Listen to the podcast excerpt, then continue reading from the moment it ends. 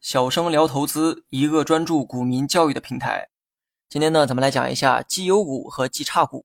之前呢，很多类型的股票啊都讲过，但唯独呢没有讲过绩优股和绩差股。没讲啊，不是因为我忘了，而是觉得没必要。因为前期内容中所讲的类型里，它已经包含了业绩这个因素。而所谓的绩优和绩差，其实啊就是通过业绩来划分的股票类型。本来呢是不想讲的，但是总有粉丝啊来提问。既然这样呢，我就满足客户的需求，更新一片绩优股和绩差股的内容。绩优和绩差只是用业绩啊进行了区分。顾名思义，业绩好的股票那就是绩优股，业绩差那就是绩差股，或者呢你可以叫它垃圾股也可以。之前讲过的股票类型呢，主要是通过业绩、市值、成长性等方面进行区分。而绩优股和绩差股啊，只看业绩这一项指标。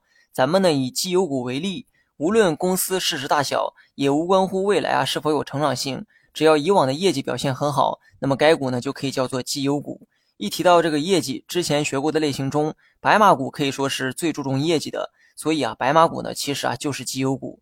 不同的是，白马股不仅业绩好，同时呢它还具备很好的成长性，所以呢市场普遍认为白马未来的业绩还会越来越好。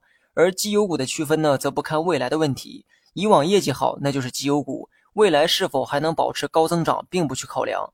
当然了，我这里说的绩优呢，是指长期绩优下来的表现，至少连续三年以上的业绩增长，才勉强算得上是绩优股。绩差股呢，也是相同的道理。那么市场对于绩优股和绩差股呢，也有着不同的态度。主力面对绩优股最头疼的是建仓问题，因为绩优股啊不愁没人买。股价呢也不愁上涨，主力想出货比较容易，但是建仓由于没有合适的低点，所以面对绩优股，主力等的是市场犯错的机会。一旦市场犯错，让绩优股出现了低点，主力就会迅速的建仓。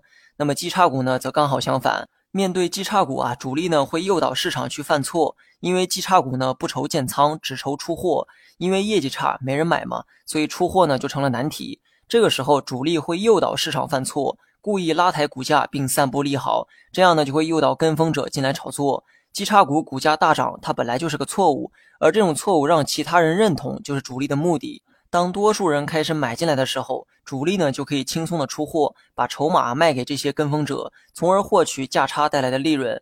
讲到这儿呢，估计很多人啊也会有一个疑问：到底从哪些数据可以判断一个股票的性质？所谓的业绩好、高增长，总得有个看得见的指标啊。的确如此哈，但这些内容呢，今天还不能讲，因为顺序还没到。以后的节目中呢，我会慢慢的更新，争取让教学的进度和大家的能力提升同步。